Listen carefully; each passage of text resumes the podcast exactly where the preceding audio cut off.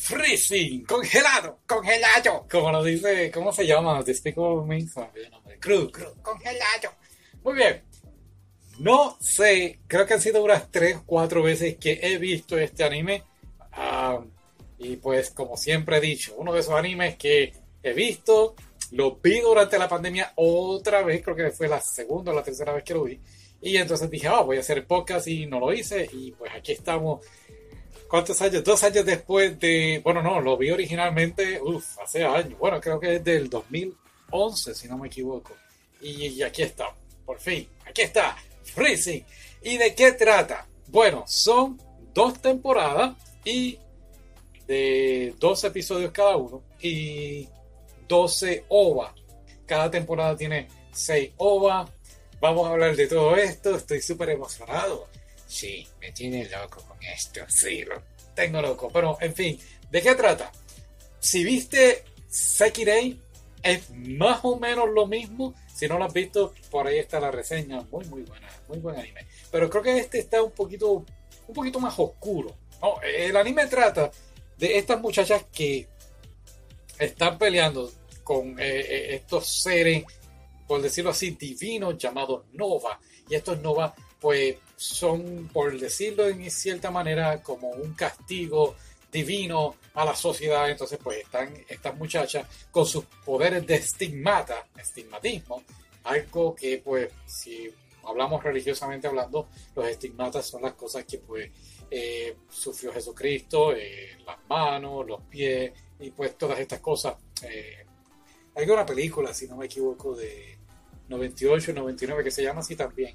Muy interesante la película. Pero en fin, ellas van a enfrentarse a las novas. Pero para ellas poder tener superpoderes, super habilidades, necesitan a alguien que las ayude y complemente. Y entonces, pues, todas son mujeres y quien las va a complementar es un chico, un muchacho. Y, ajá, pues entonces, para poder hacer la unión, pues, ¿verdad? Para poder tener los poderes con la unión, pues tienen que tener una unión. Y creo que esa es la mitad de este anime. La personaje principal es que, iba a iba a decir Scarlett O'Hara. se me olvidó el nombre. Satalizer, Satalizer, ¿verdad? ¿Sí? Ok.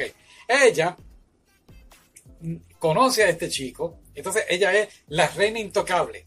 ¿Y por qué es intocable? Pues nos vamos a enterar como mitad de anime de, la primera temporada y luego en la temporada 2 y entendemos por qué es la reina intocable y créeme que el anime da un giro inesperado porque están peleando con estas novas, estos seres, y entonces de repente en la temporada 2 te vienen a contar la historia de, de Satellite y tú dices, pero ¿qué rayo es esto? Y se pone bien, bien. ¡Wow! Muy para adultos, demasiado para adultos. Y en fin, pues vamos viendo eh, la relación de ella con quien va a ser entonces su compañero. Pero claro, el chico, pues el anime de repente entonces se convierte en un harem, por decirlo así, y todas quieren que él sea su compañero y todas están detrás de él. Y por eso a lo que me refiero que se parece bastante a Sekirei. Pero pues nada, el anime dentro de todo es muy interesante la temática. Creo que mezclan cosas de pues de la Biblia como la Torre de Babel, volvemos con los estigmatas. Eh, entonces después los nombres, hay una que como dije se llama Scarlett creo que era, sí, como la de lo que el viento se llevó, pero eso no eso realmente no importa. Lo que importa aquí es que hay demasiado fanservice en este anime. Y si pensaba que en el fans, en el anime había mucho fanservice, deja que veas el OVA. Y de eso quiero hablar. Sí, por eso quería hacer el podcast. Sí, por eso quería hacer el podcast. Vamos a hablar de los OVA. ¡Wow! O sea, qué cosa más loca. Cogen todas las Pandoras. Entonces están. Oh, by the way, no lo expliqué. Sí, estas guerreras que están peleando con los seres estos divinos o extraterrestres, como quieras llamarlo, se les conoce como Pandora, ¿verdad? Entonces, pues, Satellite o el Bridget, como quieras llamarla, pues es una de las Pandoras eh, y toda la cosa, ¿ok? Pues entonces, las demás Pandoras, que son las chicas que pelean, pues en cierta forma como que compiten entre sí, entre quién es la mejor. Y cuando va a los OA, de verdad que hay uno, hay un episodio tengo que hablar de esto.